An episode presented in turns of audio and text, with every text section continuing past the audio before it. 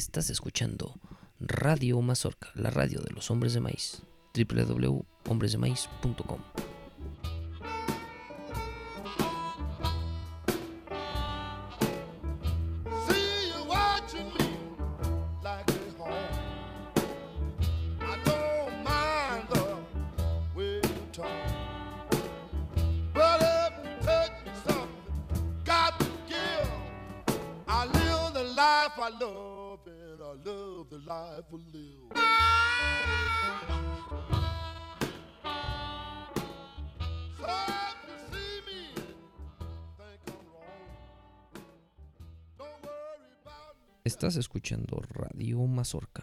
la radio de los hombres de maíz transmitiendo para ustedes desde el país de las siete luminarias con 10 megabytes de potencia.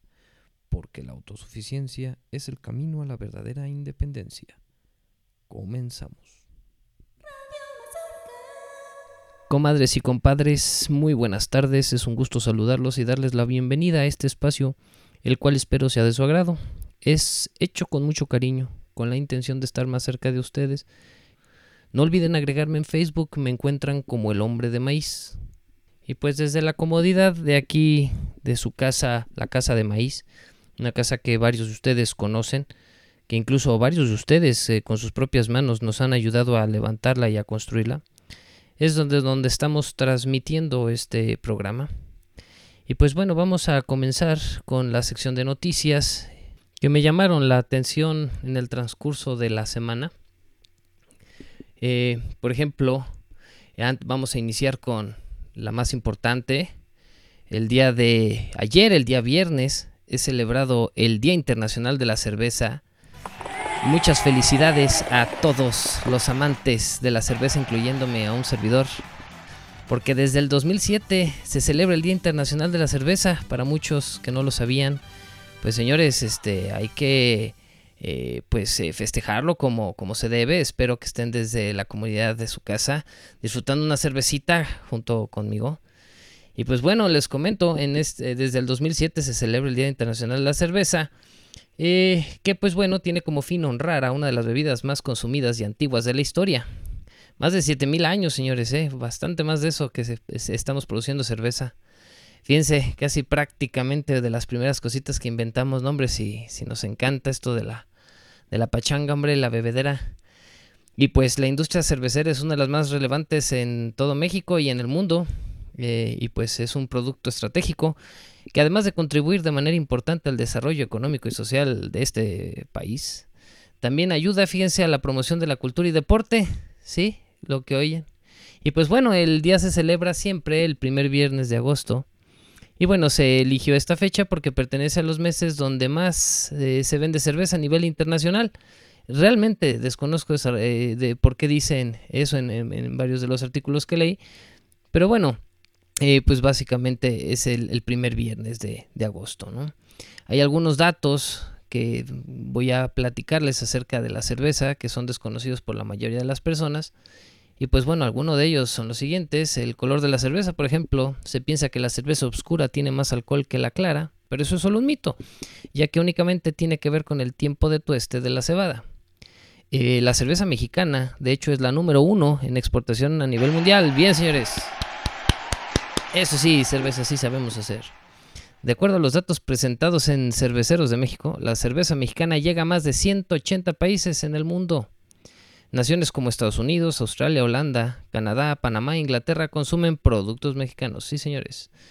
Y bueno, los mexicanos consumen en promedio 57 litros de cerveza per cápita al año. Eh, bueno, que tal vez aquí se les olvidó incluir a algunos de mis amigos y, y a la gente en el norte de nuestro país, ¿verdad? A lo mejor probablemente de 57 litros hubiéramos eh, subido a 570 litros, ¿verdad? Bueno, eh, otra cosa importante, la cerveza y el empleo en nuestro país, pues, pues es evidente, ya que la cerveza mexicana genera más de 55 mil empleos directos, bendita cerveza, y otros 2.5 millones de trabajos indirectos. Entre esto, agricultores, transportistas, distribuidores, etcétera, etcétera, etcétera. De hecho, aquí en Valle de Santiago, mucho del, del, trigo, la cebada, eh, muchos de los granos que se producen aquí, de hecho, son para producir cerveza. Entonces, la próxima vez que beban una coronita, una victoria, eh, pues, eh, pues piensen en, Valle de Santiago como el lugar de donde creció ese grano que forma parte de su, de su cerveza. Y bueno, en la industria cervecera en México representa el 4% del total de recaudación de impuestos. Y bueno, estos son algunos de los beneficios de la bebida que hoy celebramos su bello día. Bueno, la siguiente nota que nos llamó la atención eh, fue es la de un producto eh, que se básicamente se puede describir como un kit de herramientas eh, para granjas comunitarias. Tiene todo lo necesario para que una comunidad pueda manejar la agricultura, una especie como de granja portátil totalmente autónoma, digamos, tiene, parece ser un contenedor de los que se usan en los barcos o en los, eh, los trenes eh, para llevar mercancía, parece ser un contenedor eh, que tiene paneles solares, tiene un sistema de riego por goteo, tiene un sistema de captación y un pequeño invernadero para germinar, digamos, todo lo que necesitas para trabajar, según ellos dicen, dos acres, que son más o menos, poco más, poco menos, de 8000 metros cuadrados aproximadamente.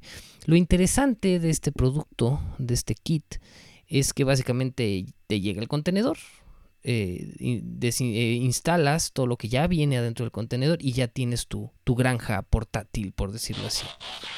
Eh, básicamente dice que cada unidad contiene un ecosistema completo de una granja inteligente con todas las tecnologías para incrementar la productividad agrícola tiene riego por goteo, como les comento, tiene paneles solares y bueno, tiene tecnologías de comunicación, incluso tiene su propia antena para, para internet y, y pues eh, teléfono en zonas, en zonas rurales. Eh, ¿Por qué es interesante este producto? Bueno, es interesante porque pues permitiría colocarlo en diferentes partes del mundo y que la gente tuviera todo lo necesario para poder aprovechar eh, como les digo, a 8000 metros cuadrados de tierra. Mm, parece ser que de un tiempo para acá, eh, pues eh, ya se le ha dado mucho impulso a proyectos y a ideas que tienen que ver con la agricultura, más que nada agricultura sustentable, renovable, un tipo de agricultura como la que trabajamos nosotros o como la que eh, nos dedicamos a capacitar a, nuestros eh, alumnos y talleristas, como lo es eh, cultivo biointensivo, agricultura natural, todos esos temas parece ser que se les está dando mucho impulso. No es para mí nada raro. ¿Por qué? Porque bueno, ya todos sabemos que los modelos agrícolas actuales que hemos estado utilizando en los últimos 50, 60 años, desde la revolución llamada revolución verde para acá, pues no, no ha tenido los, eh, no ha sido tan sustentable como se pensaba. Bueno, de hecho, que prácticamente ni se, ni se consideró ese elemento cuando se inició.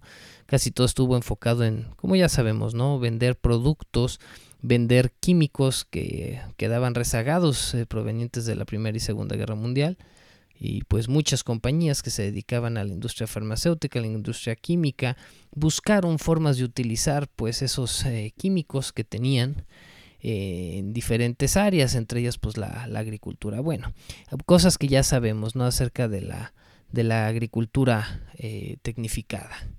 Em, entonces, pues muchos países, muchas organizaciones se han dado cuenta que a menos que no cambiemos nuestra forma de producir comida en el mundo, pues no vamos a poder alimentarnos. Entonces parece haber una especie como de eh, plan, por decirlo así, para que la gente se ponga a sembrar, para que la gente se ponga a, cultivar. Eh, y pues eh, parece ser que está ganando fuerza. De hecho, la agricultura, los granjeros, los agricultores orgánicos, es una de las profesiones de mayor crecimiento en las próximas décadas. mucha gente se va a dedicar al campo ya mucha gente se está dedicando a este tipo de agricultura, mucha gente migra de la ciudad hacia el campo precisamente para emprender este tipo de proyectos y se están teniendo resultados muy buenos. Eh, parece ser que ya está cambiando esto poco a poco, eh, pero en los próximos años esta aceleración, perdón, esta, va a haber una aceleración en este tipo de, movimientos y de trabajos. Eh, entonces es, es, es, es, interesante este kit eh, de, de, granja portátil. La encuentran en internet como Farm from a Box o granja de una caja. From, farmfromabox.com. Ahí van encontrar pues todo el, la información. los precios oscilan entre 25 mil a 40 mil dólares. tendríamos que analizar realmente si sale más barato eh, realmente hacerlo uno mismo. Eh, yo lo que veo aquí, la innovación es en cuestión de la practicidad, que ya te mandan ya todo, todo ya prácticamente para que lo instales y vámonos, ¿no? Ya está todo listo, ya bien dimensionado y bien calculado y ahí está tu cajita y, vámonos. Entonces eso de alguna u otra manera es práctico, es rápido, me parece bien, pero sin embargo no olvidemos que nosotros podremos instalar estos sistemas a fin de cuenta eh, como lo hemos visto, incluso los que han estado con taller, en talleres y cursos con nosotros, pues se dan cuenta que se puede hacer eh, algo muy similar por muchísimo menos costo que eso. Eh, obviamente pues hay que construirlo, ¿verdad? No, no está la practicidad de que ya esté hecho, puesto ahí nada más en tu terreno, ¿no? Eh, pero bueno, me, llamó la atención de cómo el ingenio empieza a trabajar en esa área.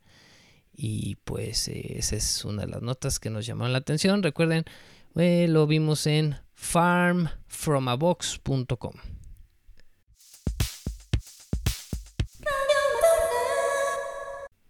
Y bueno, a continuación tenemos esta noticia que estoy leyendo en un portal que se llama next.clarin.com, que de hecho lo encontré en uno de los eh, muros de mis amigos de Facebook y decidí darle clic para ver por la, el título que dice ¿Qué es la generación Pokémon?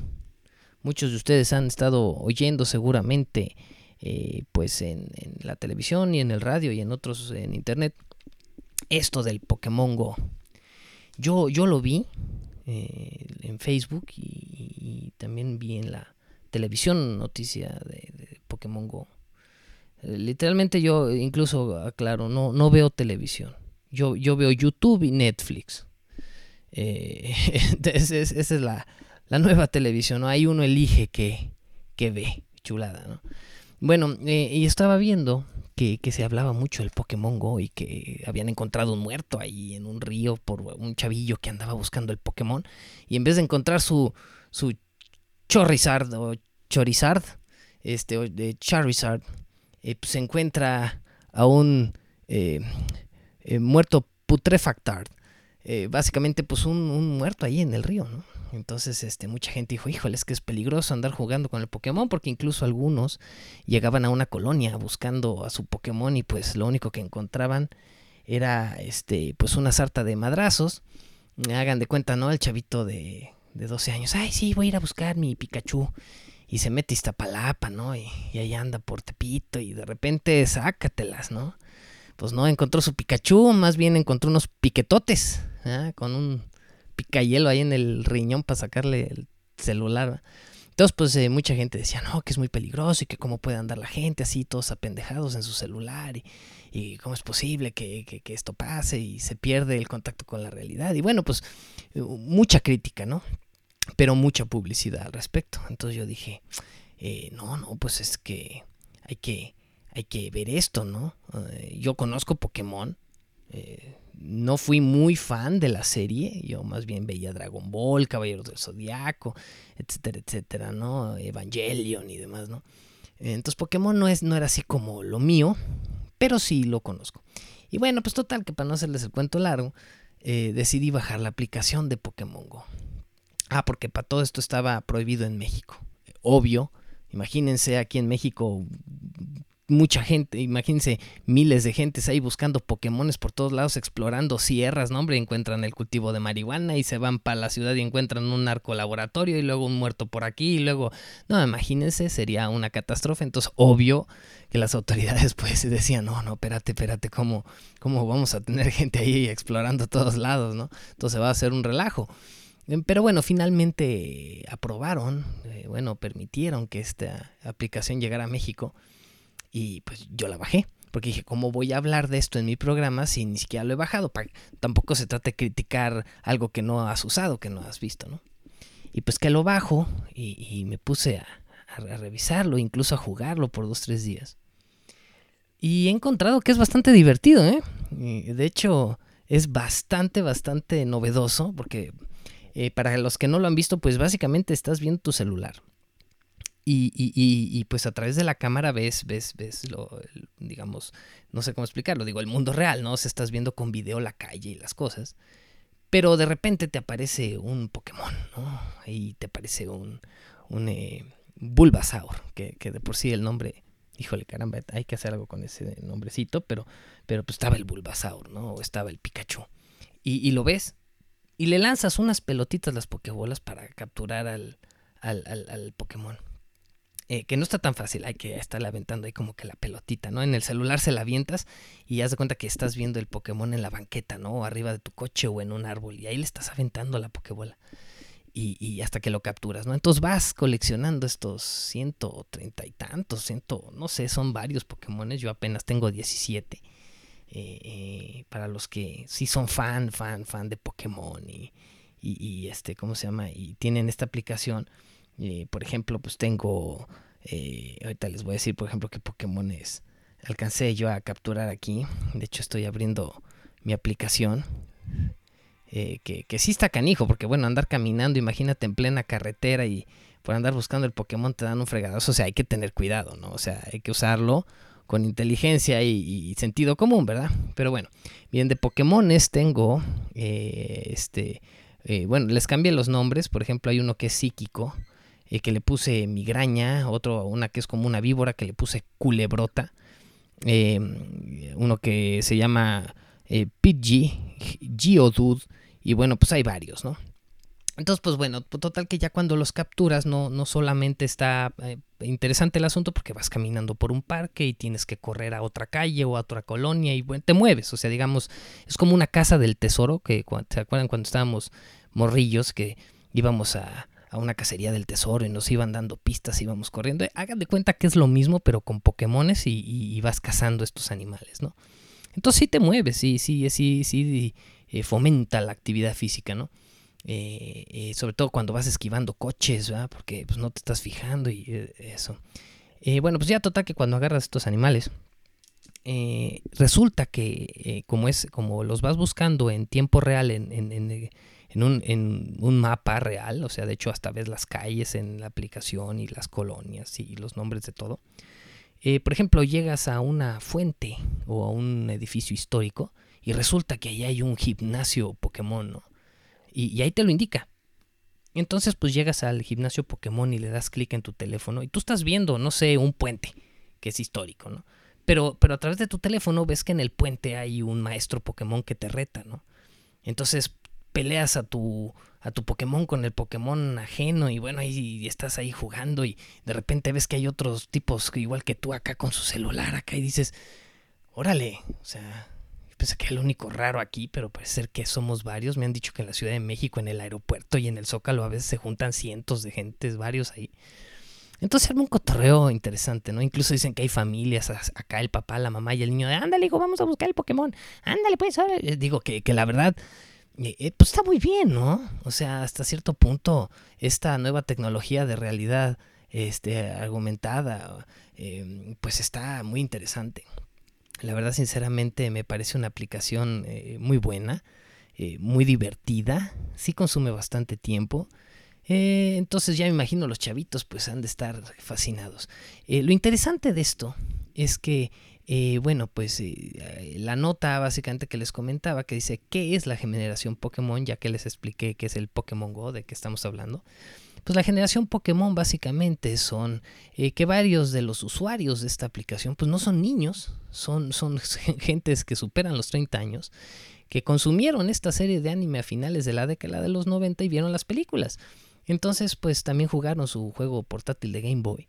Y pues ahorita ya están como locos también jugando, ¿no? Entonces, y si hay algo que a mí me gusta de mi generación, la que llaman que los hipsters, esta nueva generación eh, no sé, creo que ya somos X, millennials, etcétera, es que somos como niños grandotes.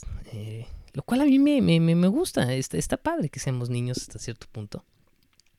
Y pues eh, están jugando este juego en su celular de manera virtual. Eh, pues gentes de 30, 35, etcétera, etcétera, ¿no? Entonces pues está muy loco. Eh, me parece muy chistoso, ¿no?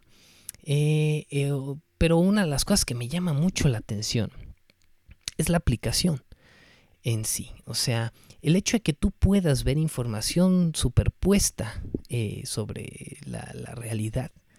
Y aquí pasa un poquito de, la generación Pokémon, pasa un poquito al tema de la realidad aumentada o realidad argumentada. Eh, eh, pues es que el hecho, la capacidad, como ya les comentaba, de ver información superpuesta sobre el mundo real, híjole, pues es que te abre las puertas y te da una herramienta eh, con posibilidades infinitas. Imagínense, por ejemplo, que en vez de Pokémon Go tuviéramos eh, Permaculture Go, donde tienes tu celular, por ejemplo, y apuntas a un nopal y te dice, este nopal es de la especie tipo Puntia ficus indica eh, popularmente conocido como nopal, eh, sus frutos son comestibles, eh, se utiliza para, para, la salud en estas formas, en polvo, etcétera, y todos sus usos, ¿no? Entonces le das, le das clic en, usos, incluso hasta te dice planta, que es sumidero de carbón, capta carbón del ambiente en grandes cantidades y lo, y lo fija en sus eh, eh, tejidos, eh, es un gran mejorador de suelo y etcétera. Entonces te, pone todos los usos. Incluso que pudiera, por ejemplo, tú pudieras enfocar un, mezquite y un nopal y te dijera la relación del nitrógeno que se está ingresando al suelo mediante el nopal y el, y el, y el mezquite se expresa en una gráfica donde se ven unos, unas flechas pues que indican cómo entra y sale el dióxido de carbono y el nitrógeno en el suelo y todo esto. Entonces imagínense para un permacultor llegar con el, Permaculture Go y lo enfocas a un terreno y ya en el terreno te pone las curvas de nivel y te da incluso eh, que te diera incluso eh, sugerencias. ¿Desea usted aplicar Keyline? O zanjeo eh, a curva de nivel. Sí, sí, señor. Este sí, adelante. Entonces ya te las muestra, entonces tú ya le vas ahí haciendo la, la zanja, ¿no? O este apuntas hacia otro lugar del terreno y te dice usos recomendables para el terreno. Eh, aquí es un sitio bajo, recomendamos un, un, estanque o una zona de captación de agua primaria o secundaria. Entonces, imagínense el, el, el gran potencial que podría tener esto en la medicina, por ejemplo, incluso alguien que no, no, no, no fuera doctor, por ejemplo, podría atender casos de emergencia o, o, incluso eh, algunos procedimientos, ¿no? El, celular, pues te, a través del celular, pues te iría diciendo cómo hacerlo y te mostraría, ¿no? Eh, en todos los campos, imagínense la, la enorme aplicación y potencial que tendría esta, esta tecnología, bueno, que tiene esta tecnología. Yo principalmente he considerado muchas veces en utilizar este tipo de tecnología en un futuro para, nuestros cursos, para nuestros talleres, que se pueda utilizar pues esta, esta tecnología, ¿verdad? De, manera didáctica. Eh, de hecho, eh, con eh, un compañero mío, Alejandro Nola, que seguramente está escuchando este programa, pues sabe que hemos ya platicado al respecto, que hemos comenzado a trabajar en esto y pues eh, poco a poco eh, conforme tengamos pues más capital para poder trabajar esperamos eh, poder ir desarrollando este tipo de herramientas. De hecho invito a otras personas a que lo hagan a que lo desarrollen a que, a que implementen estas tecnologías al servicio de la educación en permacultura no entonces es increíble como una aplicación como Pokémon Go que muestra solamente una forma de utilizar esta tecnología realmente nos muestra un potencial increíble. Por eso eh, yo, yo muchas veces eh, digo que no hay que concentrarnos tanto en ver una tecnología y luego, luego inmediatamente criticarla. No la critiquen, vean la posibilidad de esta tecnología, vean las, los alcances, las aplicaciones posibles que puede tener, porque esto puede abrir eh, horizontes nuevos para ti. la crítica cierra muchas veces, sí puede mejorar, claro que sí, pero, pero muchas veces el ver potenciales, eh, te permite mejorar también lo que estás viendo, pero incluso no solo mejorar, sino encontrar eh, otras oportunidades. Entonces, pues eh, bien, un aplauso para la gente de Pokémon Go, muy buena aplicación. Yo estoy esperando que salga un, una aplicación tipo Pokémon Go para permacultura. Si no sale, pues veremos nosotros cómo la desarrollamos. Yo sueño con algo como, como eso. Eh, si no, pues por ejemplo, ya por lo menos que tuviéramos un Walking Dead, este, Go, ¿no? Que vas comiendo por la calle y vas disparando zombies. De, hecho, creo que hay una. Creo que, creo que en el iPad yo tenía algo similar de eso. Pero pues eso, estarle ahí disparando ahí a los zombies, llega un momento en el que es algo cansado. De hecho, sé que voy a decir una blasfemia para muchos de los fans de, de Walking Dead. Eh, a, a, mí hasta cierto punto a veces me, me, aburría un poco la serie. Debo reconocer que no le he dado mucha oportunidad, no he visto, muchos capítulos todavía. Eh, entonces eh, voy, voy, a, voy a guardarme, reservarme esa opinión por otro tiempo hasta que pues no vea algunas otras eh, temporadas, ¿no? Entonces pues bueno, esa era una de las notas. Pokémon Go, una aplicación de realidad argumentada, realidad aumentada, muy interesante.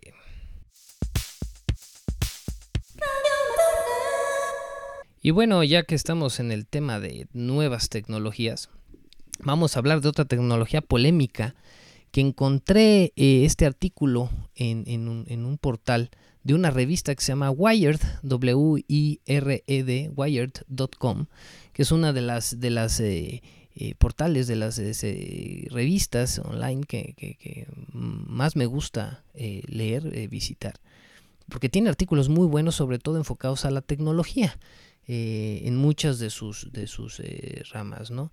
Eh, tiene en los negocios, en la cultura, en el diseño, en, en gadgets, en, en, en, herramientas, ciencia, seguridad y transporte, ¿eh? ¿no? Como, como, como la, la, tecnología entra en cada una de ellas. De hecho, uno de los temas que me apasiona de esta revista es la inteligencia artificial, los avances del desarrollo de la misma. Pero en esta ocasión vamos a hablar de la tecnología aplicado a la, ¿cómo se llama? La biotecnología.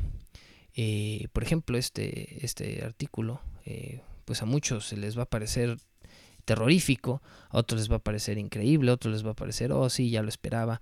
Bueno, pues eh, ahí sí ya les dejo la, la, reacción a ustedes. Básicamente el título dice, ahora tú puedes hacer, desarrollar un humano animal híbrido, pero no los puedes reproducir, no los puedes criar.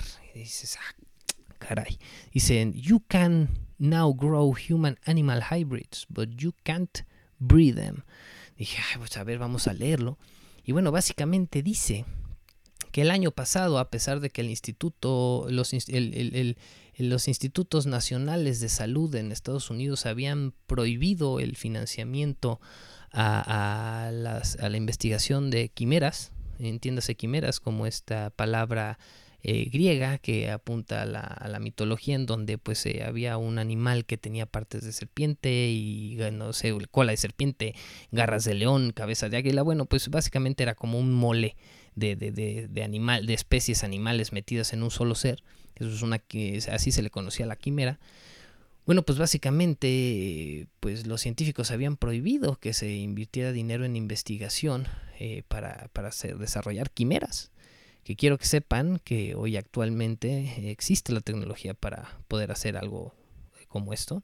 Ya incluso existe la tecnología para clonar seres humanos enteros y bueno, eh, básicamente podemos reproducir eh, cualquier especie animal. Y bueno, pues eh, como les comento, estaba prohibido el financiamiento de este tipo de investigaciones, pero parece ser que el 4 de agosto de este año, o sea, hace unos días, este mismo Instituto Nacional de Salud, eh, pues eh, dijo que ya eh, no estaba prohibido, que ya había quitado el, el, el, la prohibición en esto y que pues que ya habían laboratorios que si gustaban ponerse a desarrollar quimeras humano-animales, pues ya lo podían hacer y pues adelante, ¿no? Entonces pues ya sabrán que hay un, una cantidad importante eh, para, para de, de, laboratorios eh, ahora haciendo esto. Eh, y pues bueno, esto está desarrollando una polémica eh, muy importante. Una de las cosas que se plantea pues es que se puedan desarrollar pero que sean estériles, por ejemplo, ¿no? Para que no se puedan reproducir.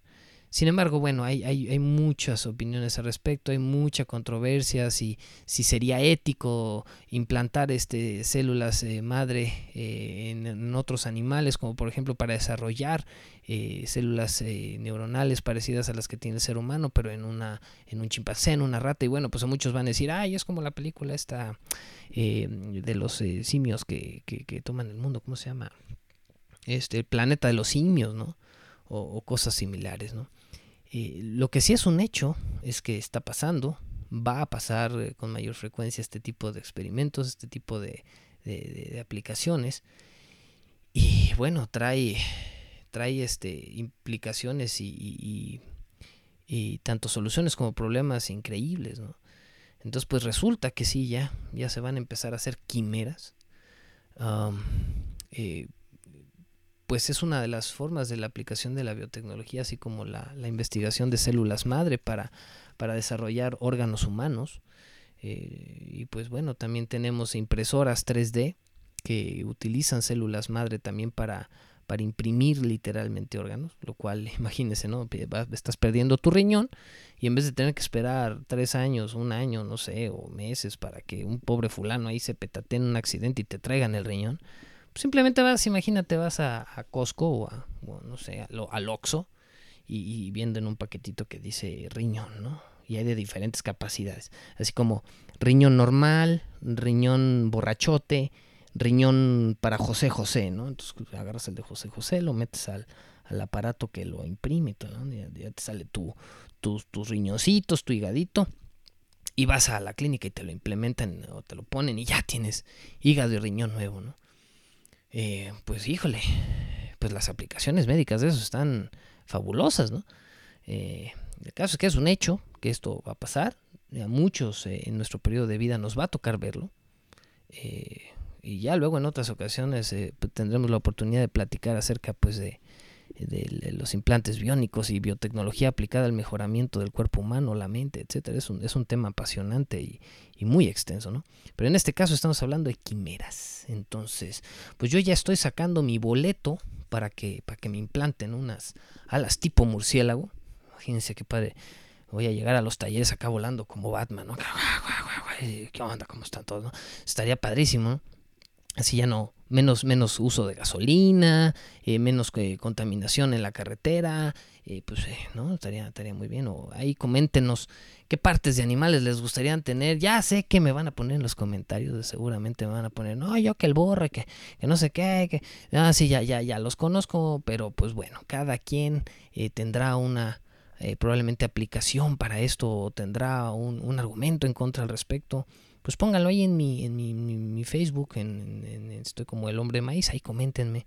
Oye, me parece una tragedia, estamos en el apocalipsis, eh, ya viene la justicia de Dios eh, por nosotros, porque son los tiempos que ya saben, ¿no? Entonces, pues, pues díganme qué opinan.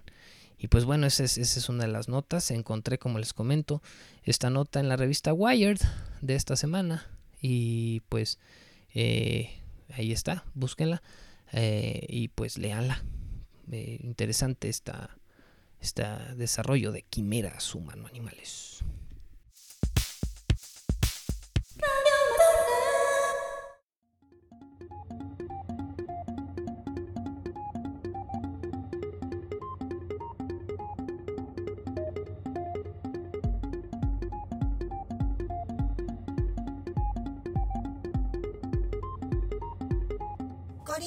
Si necesita religión, dale. Sigue rezando, mami, no pare. Acércate a nuestro Señor, dale. Que nos protege de todos los males. Si necesita religión, dale. Sigue rezando, mami, no pare. Acércate a nuestro Señor, dale. Que nos protege de todos los males. Nuestro Señor Cristo, vuelve el agua al pisto. Si falta pecado, pues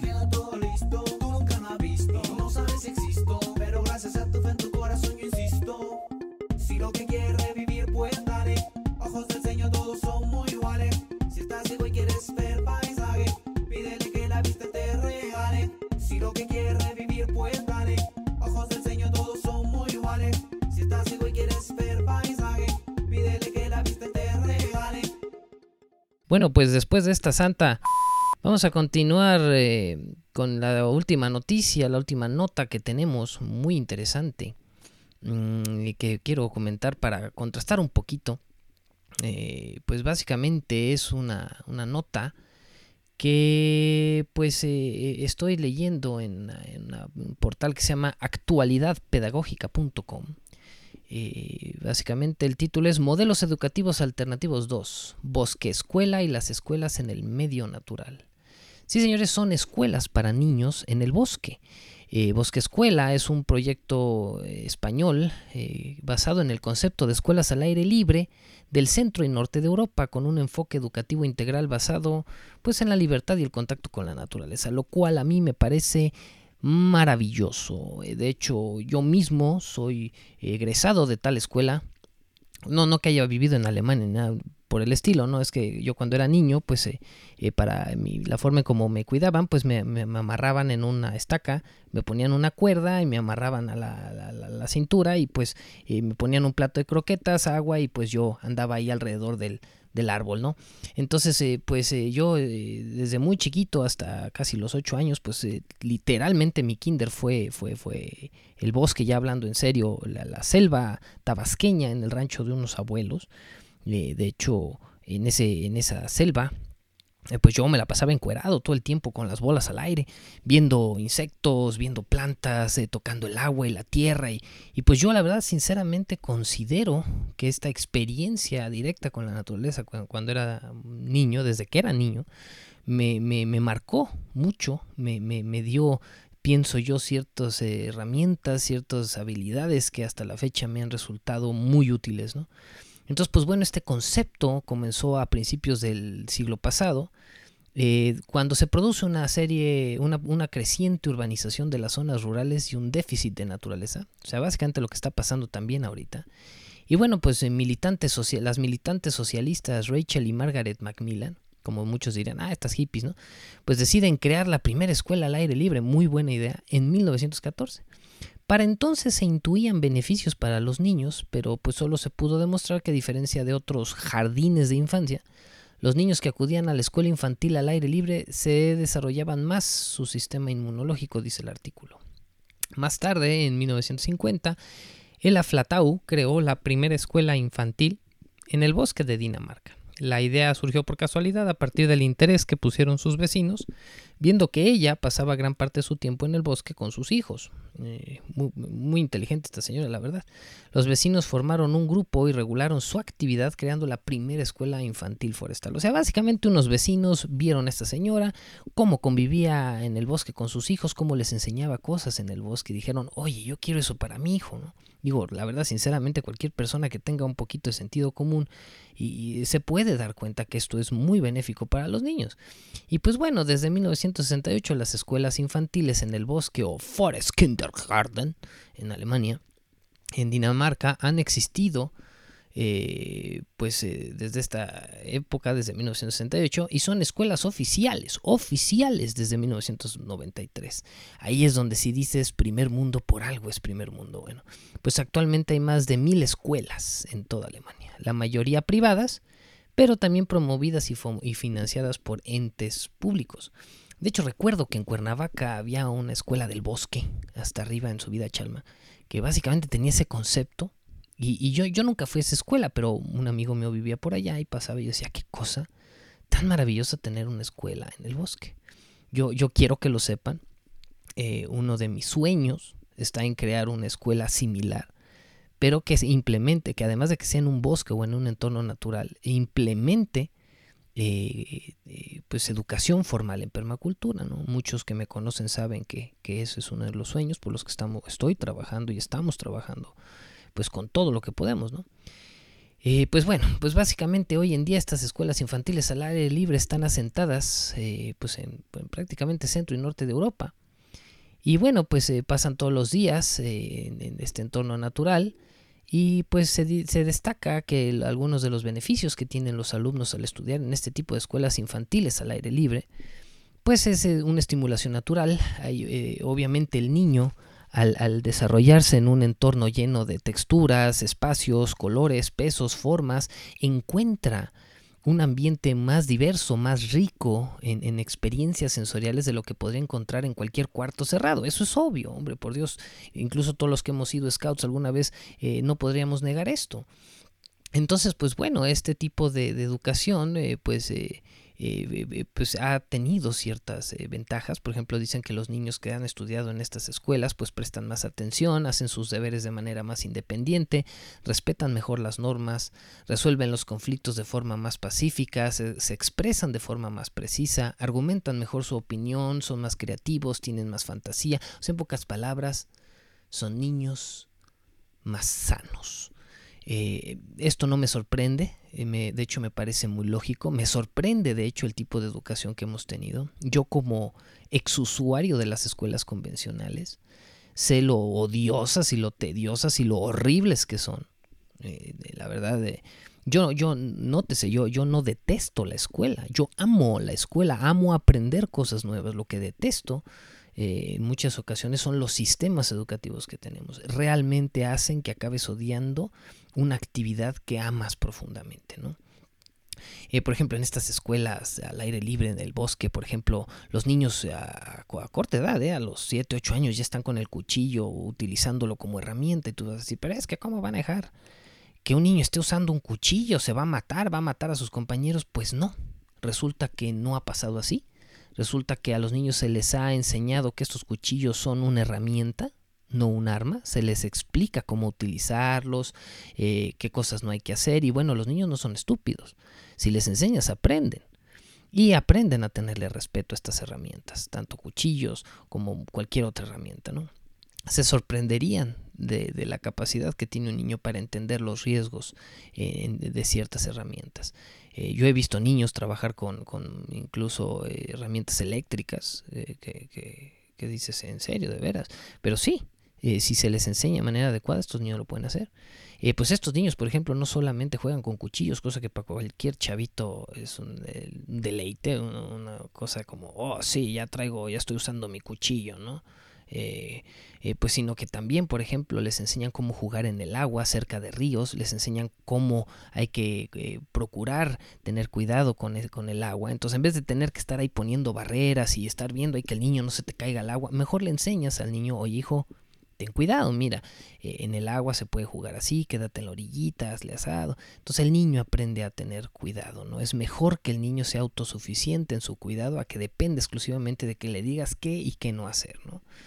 Eh, otra de las cosas, por ejemplo, que se les enseña en estas escuelas es se les avisa de los potenciales peligros que pueden tener, este, por ejemplo, el levantar troncos, el, el, agarrar cosas, eh, pues obviamente, pues todo eso, eso los hace conscientes de su entorno, ¿no? Eh, por ejemplo, a veces puede, pueden eh, suceder accidentes, es normal, es parte del aprendizaje y de la vida humana, los accidentes pasan. Los padres que quieren proteger a sus hijos de todo accidente y de todo daño, pues eh, realmente, sinceramente, son unos estúpidos. Eh, tienen que entender que parte de la vida es, es, es, lastimarse de vez en cuando, es, es, es, sí medir los riesgos, pero, pero no tratar de evitarlos todos. Lo único que estamos ocasionando con esto es que los niños se vuelvan a su vez también estúpidos. Eh, por alguien, alguien me decía que, que, pues sí, suena feo, pero que padres estúpidos pues tienen hijos estúpidos, que tienen a su vez más hijos estúpidos y bueno, pues siguen contribuyendo a la estupidez global, lo cual no es deseable, no, no, no, lo, no queremos eso. Entonces queremos padres inteligentes que creen niños inteligentes que a su vez, bueno, pues ya, ya saben, ¿verdad?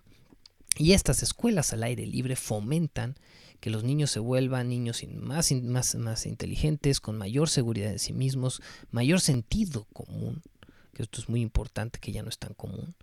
Y pues bueno, desarrollan una variedad de habilidades. Trepan árboles, por ejemplo, el trepar árboles te, te, te da una, una sensación de libertad, es divertido. Yo desde, desde, chico hasta la fecha, todavía los que me conocen lo saben, me sigo trepando árboles.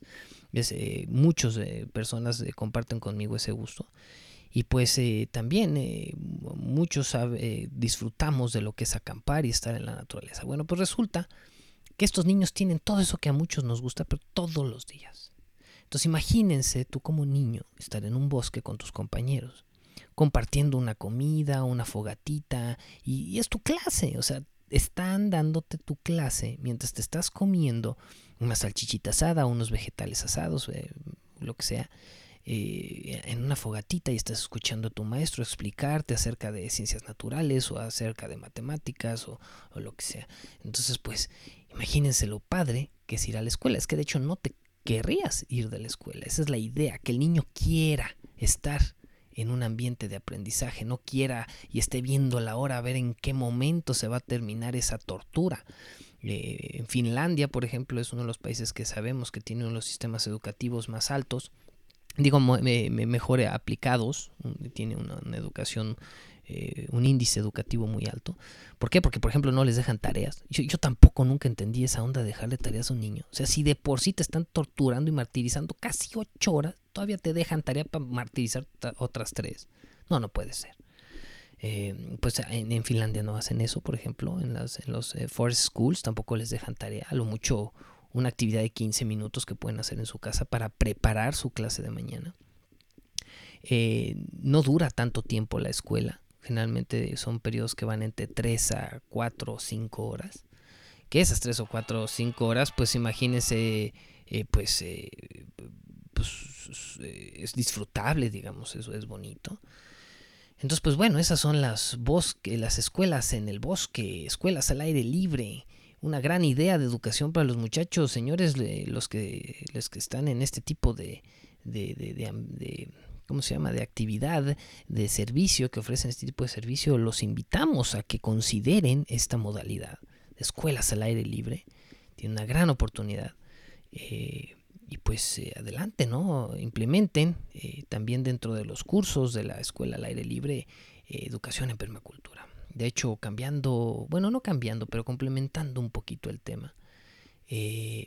yo, yo opino que, que, por ejemplo, habilidades como eh, que los muchachos eh, aprendan a sembrar sus propios alimentos, a construir su casa, todo este, eh, con materiales naturales, todo esto que hacemos en Hombres de Maíz, que enseñamos a adultos, a arquitectos, ingenieros, etcétera, a hacer, o a gente en general a hacer, pues lo deberían de hacer los niños desde primaria y secundaria.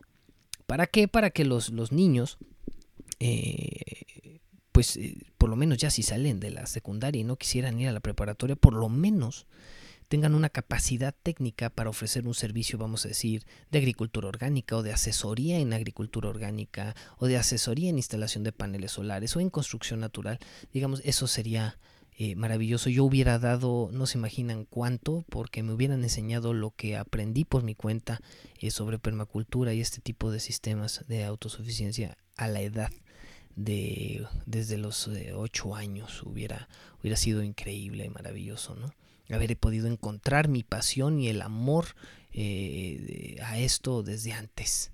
Eh, pero si, como se los vuelvo a repetir, eh, el haber tenido influencia con la naturaleza desde chico te ayuda mucho. yo les digo a todos los padres que nos estén escuchando o a los que vayan a ser padres, hagan que sus hijos pasen más tiempo en la naturaleza, llévenlos a acampar, enséñenles el, el campo.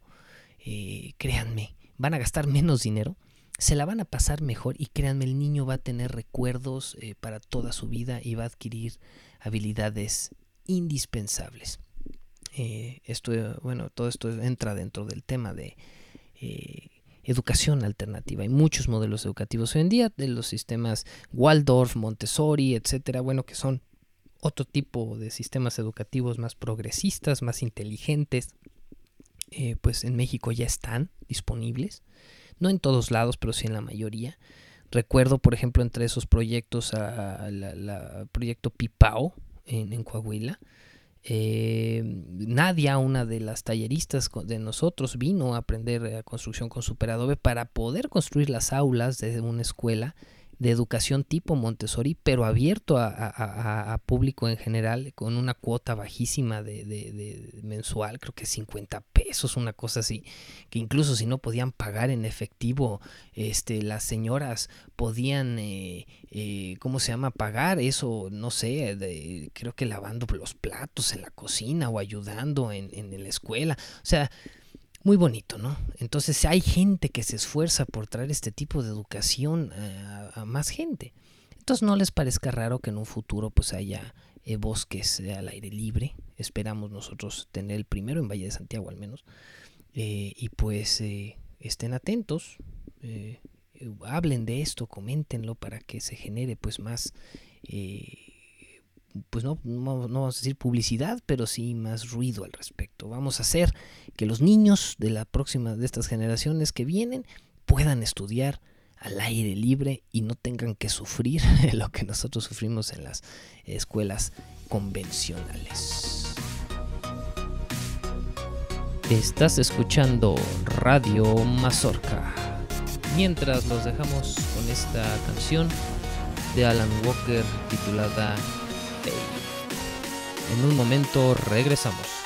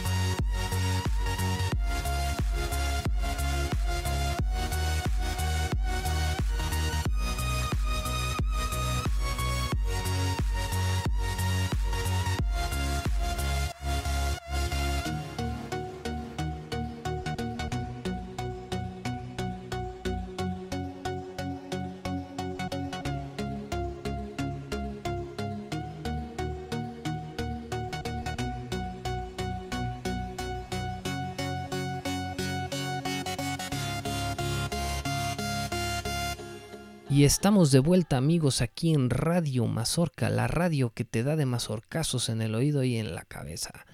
Y pues bueno, en esta, en esta nueva, en este segundo bloque, en esta segunda sección de Radio Mazorca, eh, pues hablaremos sobre la permacultura específicamente en su definición, ¿Qué es permacultura? Es algo es una palabra que van a estar oyendo mucho en esta emisión. De hecho, este segundo bloque trata sobre temas relacionados con esta disciplina, con la permacultura. Y pues bueno, hoy vamos a hablar de qué es eh, la permacultura, qué significa, para qué sirve, etcétera. Y pues también vamos a hablar sobre el papel de la tecnología como eh, complemento de la naturaleza, el uso de herramientas y materiales eh, modernos, nuevos, eh, y cómo muchas veces equivocadamente satanizamos, por decirlo así, eh, a estos materiales y estas herramientas. Eh, así que pues bueno, vamos a, a comenzar. permacultura es una de las palabras que vamos a estar, como les comentaba, oyendo continuamente. entiéndase que la permacultura deriva de, dos, dos, palabras, perma, perma, permanente, y cultura, eh, o agricultura.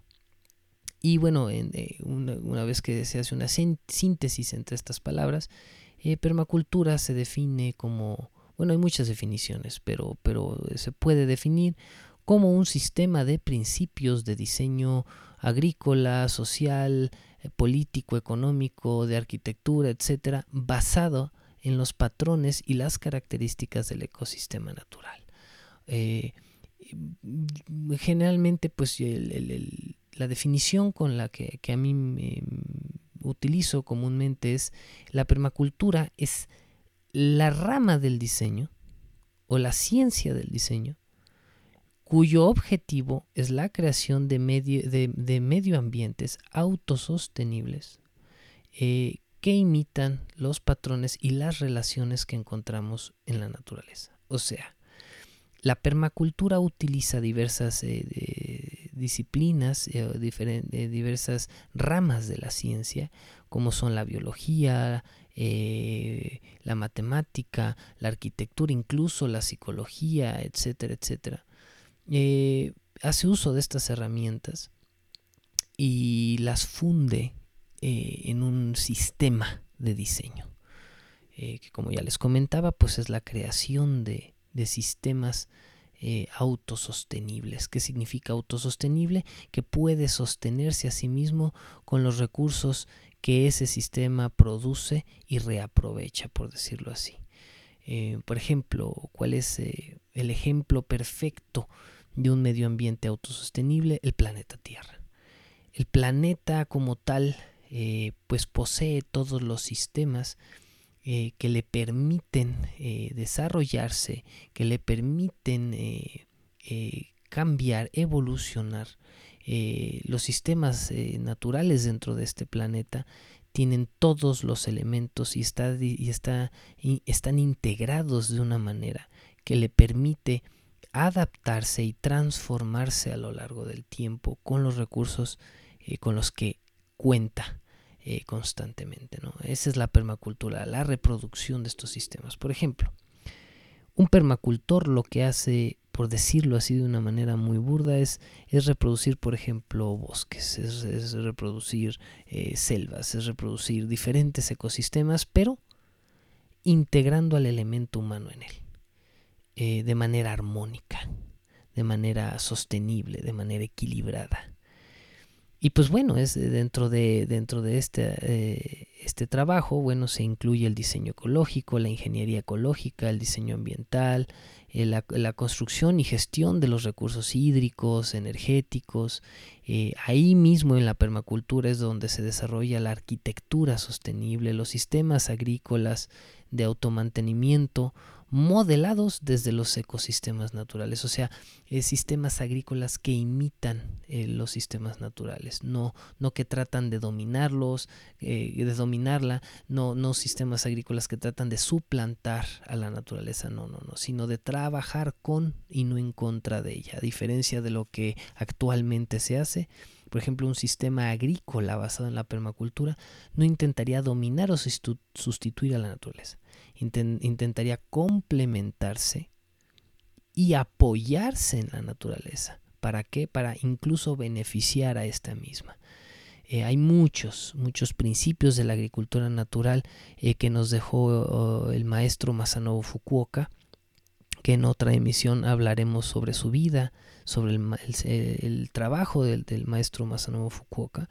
Pero pues bueno, básicamente este, esta persona, bueno, pues eh, dejó y constatado en sus libros su experiencia acerca de cómo hacer una agricultura que imite a la naturaleza es, mucho más productiva, más sencilla, consume menos recursos y es incluso más agradable de realizar, más sostenible que el tratar de hacer una agricultura que constantemente luche contra las fuerzas de la naturaleza. Eh, la esa es la aproximación de la permacultura para que se, se entienda. Entiéndase que la permacultura es la filosofía de trabajar con y no en contra de la naturaleza, es de aprender de ella.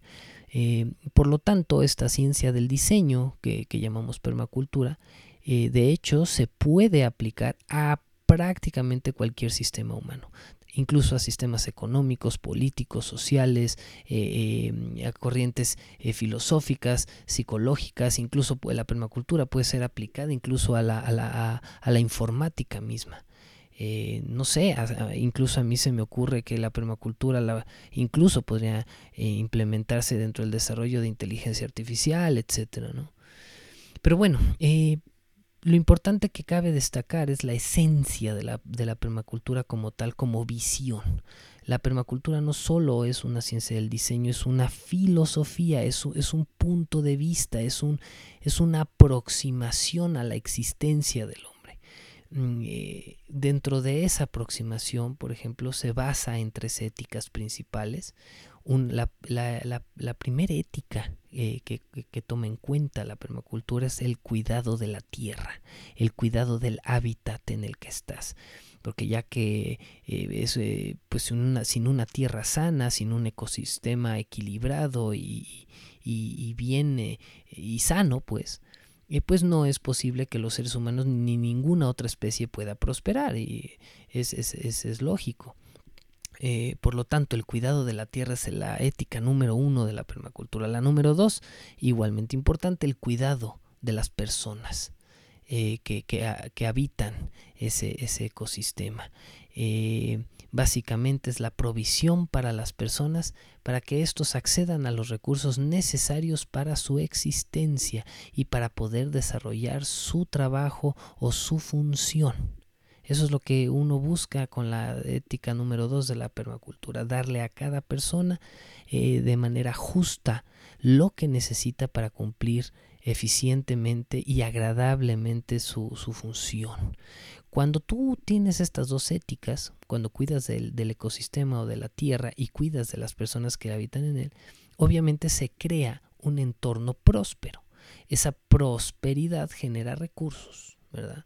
Y esos recursos a su vez eh, eh, se tienen que repartir de manera justa entre esos dos elementos, entre la tierra y las personas. Y esa es la tercera ética de la permacultura. ¿A qué se refiere una repartición justa? Pues básicamente que cada uno no debe de tomar más ni menos de lo que realmente necesita eh, para cumplir su, su, función, para reinvertir en el superávit como tal. Em, por ejemplo, no, cuando hablamos de repartición justa no hablamos de darle a todos lo mismo, no. Estamos hablando de darle a cada quien, y lo repito, ni más ni menos de lo que necesita para que esa persona o ese elemento cumpla su función de manera eficiente y eh, agradable, que sea agradable para ese elemento realizar esa función. Mm, bueno, pues dentro de la permacultura existen eh, principios de diseño. Cuando tú diseñas, haces un, análisis, un, pues, un, diseño de permacultura, ya sea que lo apliques a un rancho o a, una extensión de terreno dada, etcétera, o a un sistema social o lo que sea que vayas a aplicar la permacultura. Tú te basas en 12 principios, utilizas 12 principios para revisar que tu sistema esté bien diseñado. Em, no, no, hay tanto tiempo en esta ocasión como para profundizar en cada uno de ellos. Eh, así que voy a hablar eh, generalmente nada más de, estos 12 principios para que los conozcan un poco. Y bueno, pues estos 12 principios son, eh, primero, observar e interactuar. Básicamente, ¿qué significa?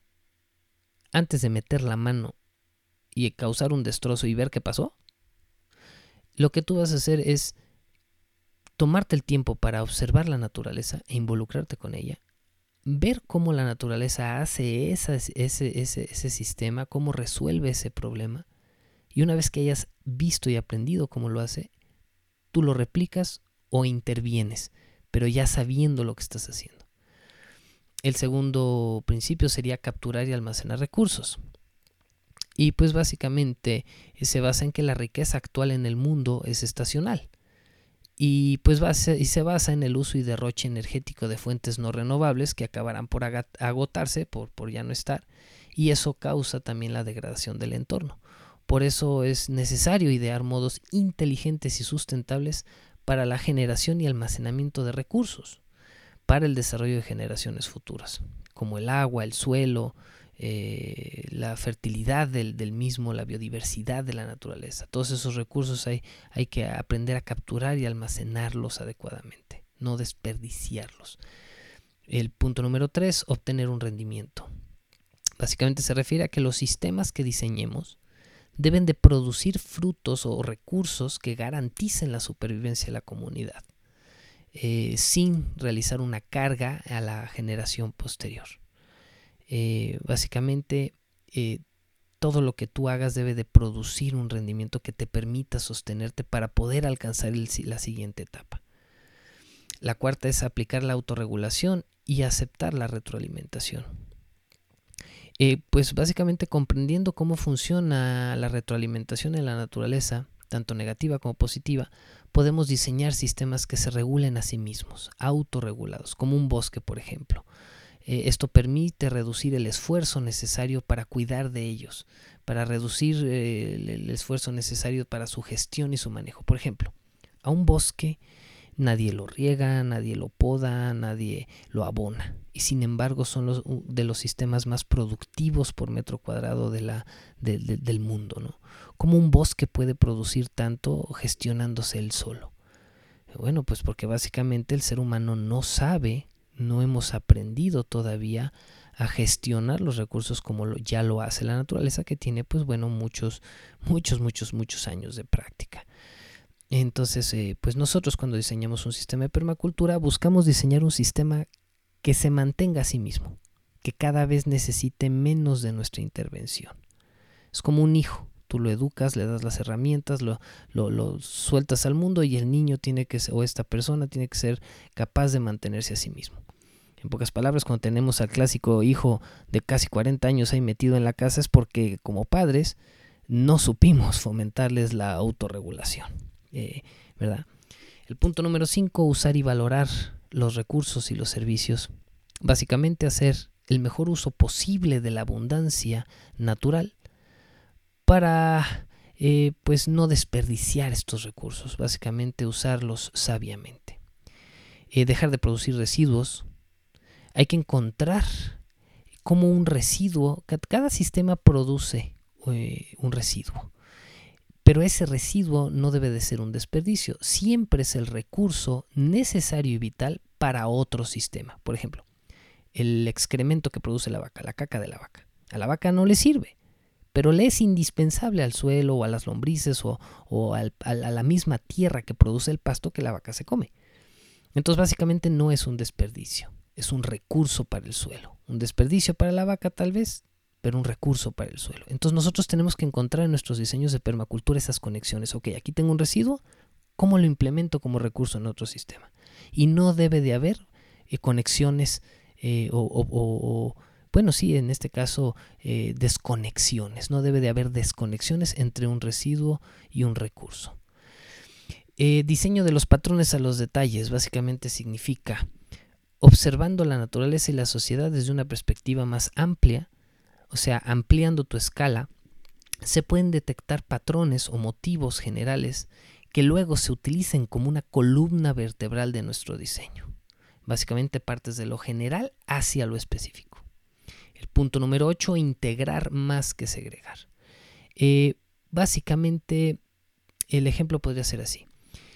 Un permacultor, cuando aplica esta forma de ver de integrar más que segregar, eh, se da cuenta que cuando algo no funciona, muchas veces no es porque haya un elemento que no lo haga funcionar, es porque ese elemento está mal colocado en el sistema. Entonces un permacultor lo que hace es reacomodar ese elemento. Una vez que lo reacomoda y lo coloca en su, en su lugar óptimo, el sistema comienza a, regularse, comienza a funcionar. Entonces tú más que segregar a una persona, segregar una ideología, segregar, por ejemplo, es una forma de verlo, claro. estamos hablando de cuestiones eh, que no meramente son eh, ecológicas, ¿no? Como tal. Eh, por ejemplo, en vez de segregar a una persona, ve de qué manera lo integras. Ve de qué manera puedes hacer lo que funcione en, un sistema. No tratar de, estandarizarlos ni segregarlos. Busca integrarlos en sus particularidades. Eso es mucho más inteligente. Y bueno, esto se puede hacer en todos los ámbitos eh, del ser humano y de la naturaleza. El punto número 9, usar soluciones lentas y pequeñas. Básicamente se basaría en el dicho de eh, me parece que dice, más vale eh, trote que aguante, que, que galope que canse, algo así, ¿no? O sea, básicamente significa, más vale un paso constante y, y, y, y decidido que, que dar un, eh, un, avance rápido, desenfrenado, que, que, posteriormente tenga uno que regresarse, ¿no? A, o sea, básicamente es mejor una solución lenta y estable, persistente, como un, la gota que cae sobre la, la piedra hasta que le hace un agujero, es mucho más importante que una solución rápida, fuerte y sin control. Mm, usar y valorar la diversidad del punto 10. Básicamente hay que sacarle partido eh, a todo lo que existe en el entorno, usar esa biodiversidad a tu favor, buscar complementar las diferencias. El punto número 11, buscar los bordes y valorar lo, lo marginal, básicamente, eh, pues bueno, se puede decir así. A veces cuando tienes dos, dos extremos, eh, una tesis y una antítesis, o sea, dos polos opuestos, cuando eso, tú reconcilias esos dos polos opuestos, casi siempre lo que se genera entre, entre la, fusión de, de esos dos elementos contrarios, se crea un tercer elemento, una síntesis. Y usualmente ese tercer elemento que se crea, esa tercera esencia que se genera, usualmente contiene la potencia y el poder de los dos elementos que le dieron forma, más además la propia. En pocas palabras, siempre el 3 es mayor que el 1 y el 2 eh, hay que buscar eso, hay que, hay que buscar eh, sintetizar estos opuestos para crear un, un, un, un tercer elemento. Eh, yo, por ejemplo, lo que me refiero con esto en permacultura, bueno, es por ejemplo tienes eh, la, los interfaces, eh, las partes entre tierra y agua, vamos a decir, entre el mar y la zona costera, entre el borde de un, de un lago o de un río, usualmente son las, las, partes más productivas, son las más fértiles, eh, porque ahí se, hay una interacción de dos ecosistemas diferentes y ahí justamente en esa barrera, en ese borde, es donde se crean oportunidades únicas. Pero visto desde un tema filosófico, desde un tema psicológico, si tú quieres, este, personal, eh, pues básicamente reconciliar. Si tú puedes acostumbrar a tu cerebro a trabajar a reconciliar opuestos, a ver en, en, en cada elemento opuesto, ver una oportunidad o ver un, un uso, un potencial, sí, una potencial oportunidad, y los fusionas. Tu cerebro, tu capacidad como ser humano se incrementa por mucho porque ya no estás peleando entre extremos, ya no hay una pelea en tu cerebro entre una y otra cosa, más bien hay una fusión de cosas.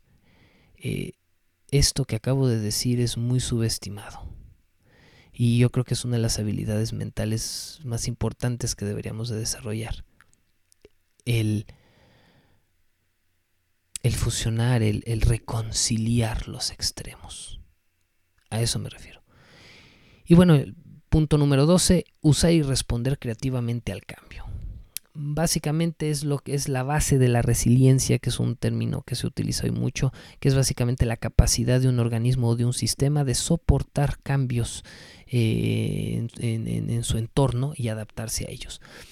Usar y responderse creativamente al cambio puede ser la aproximación de no ver las cosas como problemas ni en un diseño de permacultura, ni en un diseño agroecológico, ni en tu persona, ni en, cualquier cosa.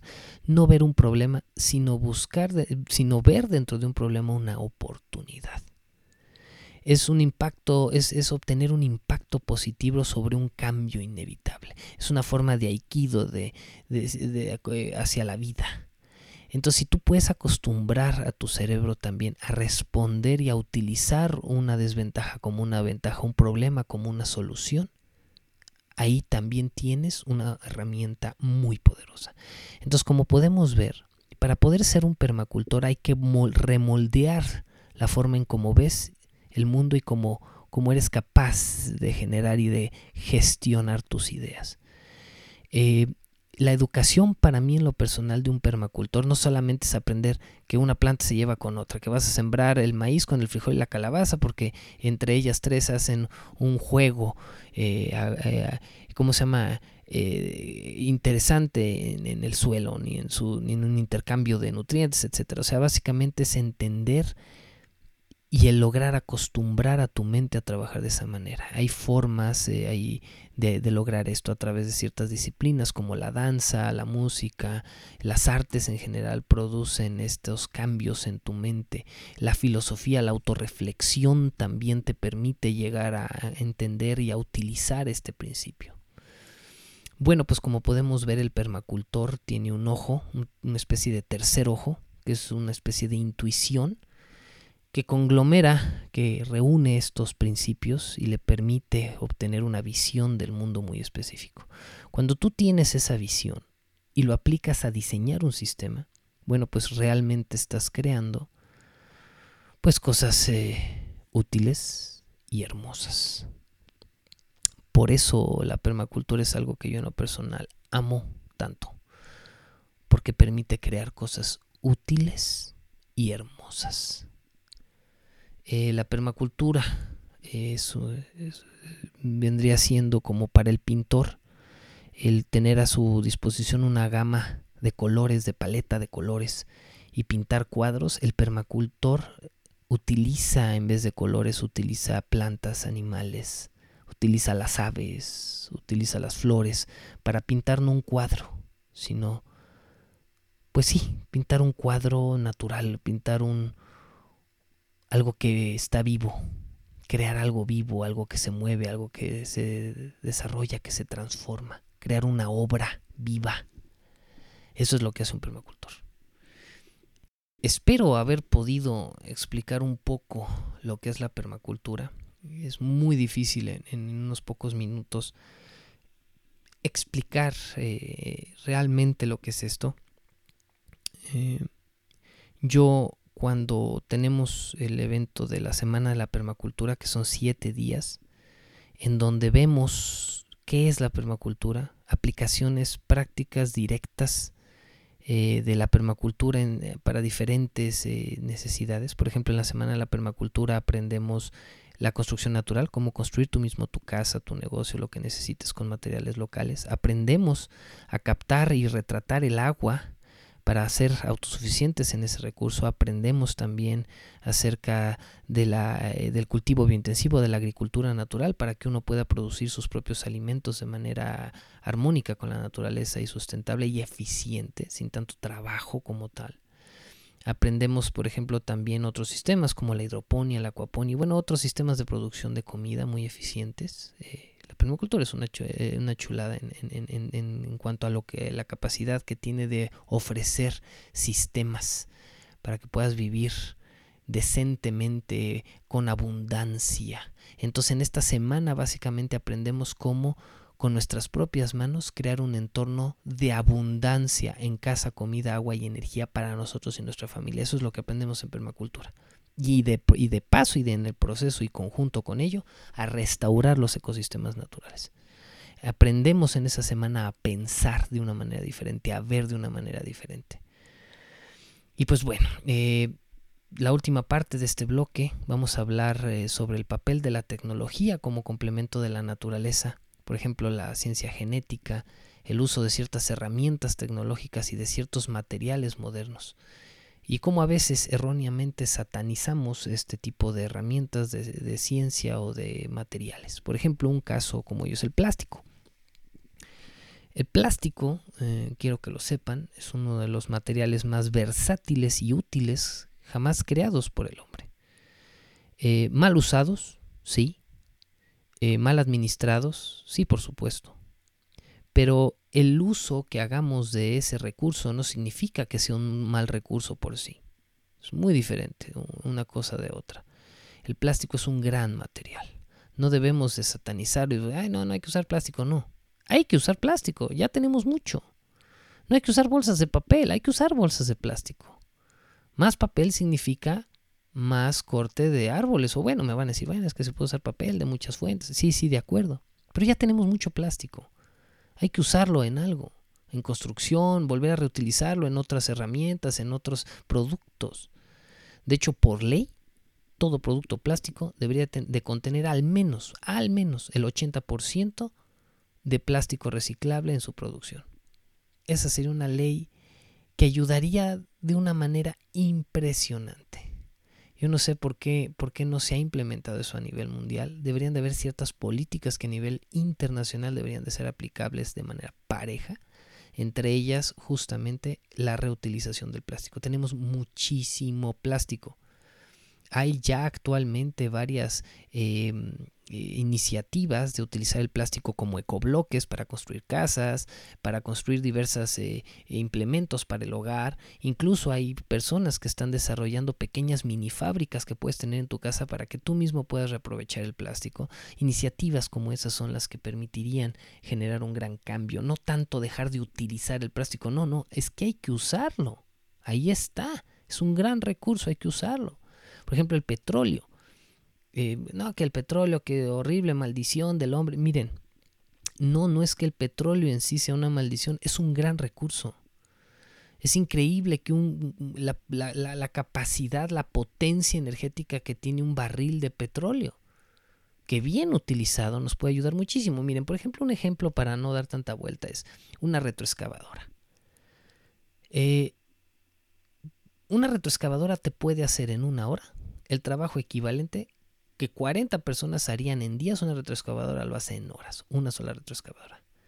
Entonces, si vas a utilizar esa retroexcavadora, por ejemplo, para hacer, eh, ¿cómo se llama? Eh, moldear, por ejemplo, un terreno para captación de agua, para infiltración del mismo, obras de, earthworks, como le llaman en inglés, este, obras eh, de tierra, de moldeo de, de suelo, obras de ingeniería de captación de agua. Bueno, pues ahí sí es una herramienta bien aplicada que tiene una justificación que sería estúpido hasta cierto punto hacerlo a mano teniendo una herramienta como esa. Entonces, no vas a satanizar ese tipo de herramientas, las vas a utilizar pero de manera responsable. Entendamos, por favor, que no existe algo que sea intrínsecamente bueno o malo. Todo depende del uso que le demos. Eh, dentro de eso estoy hablando del acero, estoy hablando del cemento, estoy hablando del petróleo, del plástico, etcétera. Por ejemplo, en construcción natural, eso de querer ser demasiado purista, de no, no, no, usar cero cemento. Hay, hay veces, hay ocasiones donde el cemento te puede ayudar mucho más que cualquier otro material. Incluso hasta es sustentable para ciertas aplicaciones utilizar cemento. En ciertas cantidades, en ciertas proporciones, para ciertas aplicaciones. Entonces no, no, no caigamos en fanatismos ni en, ni, en eh, ¿cómo se llama? Ni en eh, extremos de no, no, no, nada cemento, no, no, no, no acero, no, no. No. Hay que entender que es un recurso que está disponible, que es un gran recurso, pero hay que utilizarlo sabiamente. Mm, bueno, una vez habiendo dicho esto, por ejemplo, voy a entrar en un tema un poco eh, escabroso, como la ingeniería genética, la transgenia. ¿Qué hay con eso? muchos pensarían eh, que yo por lo mismo que, hablo acerca del maíz, de la belleza del maíz criollo, del maíz nativo, de su preservación, que es un trabajo que nosotros también hacemos, la preservación del maíz eh, nativo, criollo de ciertas zonas del país, pues pensarían que yo eh, detesto la, la, de la transgenia como tal, ¿no? como una técnica científica, pero no, eh, yo realmente encuentro dentro de la transgenia, o dentro de la, no tanto de la transgenia como tal, pero sí dentro de la ingeniería genética, un, un, potencial, una herramienta sumamente útil y, muy, y extremadamente benéfica para el planeta como tal, y no tanto algo malo Mm, por ejemplo, sí estoy en contra de que se utilice la ingeniería genética, por ejemplo, para producir semillas que, que una vez que da un fruto, ese fruto tenga semillas estériles. Pero ahí no estamos hablando de una tecnología, estamos hablando de una aplicación de esa tecnología. Como una vez más, no estamos hablando del martillo, estamos hablando del uso que se le da a ese martillo. Una cosa es clavar un clavo con él y otra cosa es romperle la cabeza a un cristiano. La ingeniería genética es lo mismo el hecho que a mí me digan, oye, es que con ingeniería genética podemos desarrollar un árbol como el mezquite, pero que en vez de que tarde en crecer 30 eh, años, eh, crecería en 3 años y fijaría el doble de nitrógeno y produciría una vaina tres veces más grande, de la cual se puede sacar más harina, eh, ¿quién en su sano juicio puede estar en contra de eso? Mejorar incluso un maíz para soportar sequías cuando el maíz nativo no ha alcanzado a adaptarse a ese cambio climático y tú sí puedes ayudarle un poco, ¿por qué no? O sea, es, es, es, es estúpido estar en contra de una herramienta que puede ser muy benéfica, que nos ha dotado la naturaleza, las herramientas mentales y físicas necesarias para llegar al punto de desarrollarlo, como para negarlo, como para no usarlo. Una vez más vuelvo a distinguir la diferencia entre la herramienta y su aplicación. Eh, pues bueno, eh, creo que dejamos eh, claro nuestro, nuestra forma de ver esta situación, esta cuestión. Entonces se darán cuenta que en los programas próximos, cuando hablemos de este tipo de cosas, se darán cuenta que nosotros pensamos como ya habíamos comentado, en la reconciliación de los opuestos siempre. Siempre vamos a tratar de integrar más que segregar, incluso hasta en los conceptos eh, mentales e ideológicos que, tratemos en, las próximas emisiones. Casi siempre trataremos de que, de que el principio de integrar más que segregar esté siempre eh, pues allí. Entre ello, como les comento, tenemos que aceptar que la tecnología del hombre está eh, existe, está disponible, y en la opinión de un humilde servidor, la tecnología debe de estar para complementar y servir a la naturaleza, no sustituirla, no dominarla, no caer en fanatismos, eh, no caer en extremos. Y pues bueno, eh, esta es la última parte del, programa, espero que lo, lo hayan disfrutado que lo hayan eh, gozado tanto como yo. Me encanta esta onda de hacer radio. De hecho, yo lo motivo a los demás a que hagan radio de lo que quieran, hagan podcast de lo que quieran, de lo que más amen, pero háganlo. Eh, que se escuche su voz. Em, y pues bueno, e, este es el primer programa. En los próximos programas voy a tratar de tener entrevistas, reportajes y bueno, poco a poco lo iremos eh, mejorando. recuerden que pues eh, eh, la, próxima emisión será el día sábado a las 6 de la tarde. Estará en el perfil de Facebook y en nuestro sitio web hombresdemaíz.com y nuestro perfil de Facebook Proyecto Colectivo Hombres de Maíz. Eh, tendremos siempre una emisión cada semana. Y en la próxima emisión vamos a profundizar sobre el papel del ser humano. Vamos a continuar esto que estamos hablando de la permacultura y la tecnología del hombre. Vamos a hablar sobre el papel del ser humano y su tecnología en este mundo.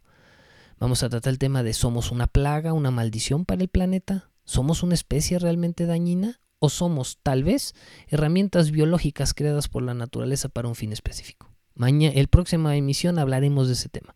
También hablaremos de la proyección de la permacultura hacia el futuro y su evolución en lo que será la terraformación y la geoingeniería. Va a estar muy interesante, vamos a contar con una entrevista eh, y bueno, pues esto y más en nuestra próxima emisión semanal. No lo olviden, sintonizarnos cada semana y pues una nueva emisión, como les comento, cada sábado. Eh, porque a la a partir de las 6 de la tarde porque antes me da mucha flojera y pues eh, es el día que me la paso también en la casa pues a gusto ¿verdad?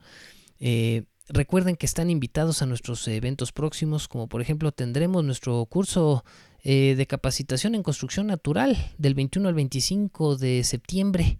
Recuerden, es, el, es la capacitación donde les enseñamos cómo utilizar los recursos locales para construir su casa, una casa chula, bonita, incluso eh, con lujo natural, ¿no? Una, algo hermoso que ustedes puedan habitar, eh, utilizando materiales locales como lo es la tierra, ¿no? Y pues también tenemos del 8 al 9 de octubre nuestra capacitación en biopiscinas eh, y sistemas de captación de agua. Las biopiscinas naturales que son, eh, recordemos, pues son eh, albercas, piscinas libres de cloro y otros químicos que te dejan como Michael Jackson, de que te metes y si eres morenito sales blanco como si te hubieras metido a sosa cáustica, hombre, caramba, te dejan todo seco, como acartonado, como momia de Guanajuato. No, no, no, qué horror, te tratas de abrir los ojos, te digo, y te quedas ciego como murciélago. Y también te quedas pobre por gastar en tanto mantenimiento. Entonces en este taller de, de biopiscinas les vamos a enseñar cómo crear una piscina natural que requiere menos, menos mantenimiento, que sí puedes abrir los ojos, que sí puedes nadar a gusto, que, que sí eh, te vas a sentir como nadar en, en, un, en, un, lago o en un estanque claro y, y sano. ¿no?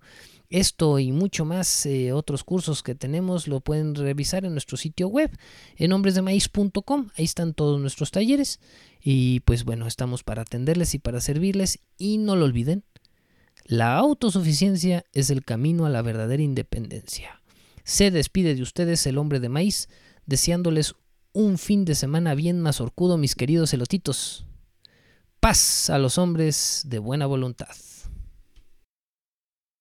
Escuchaste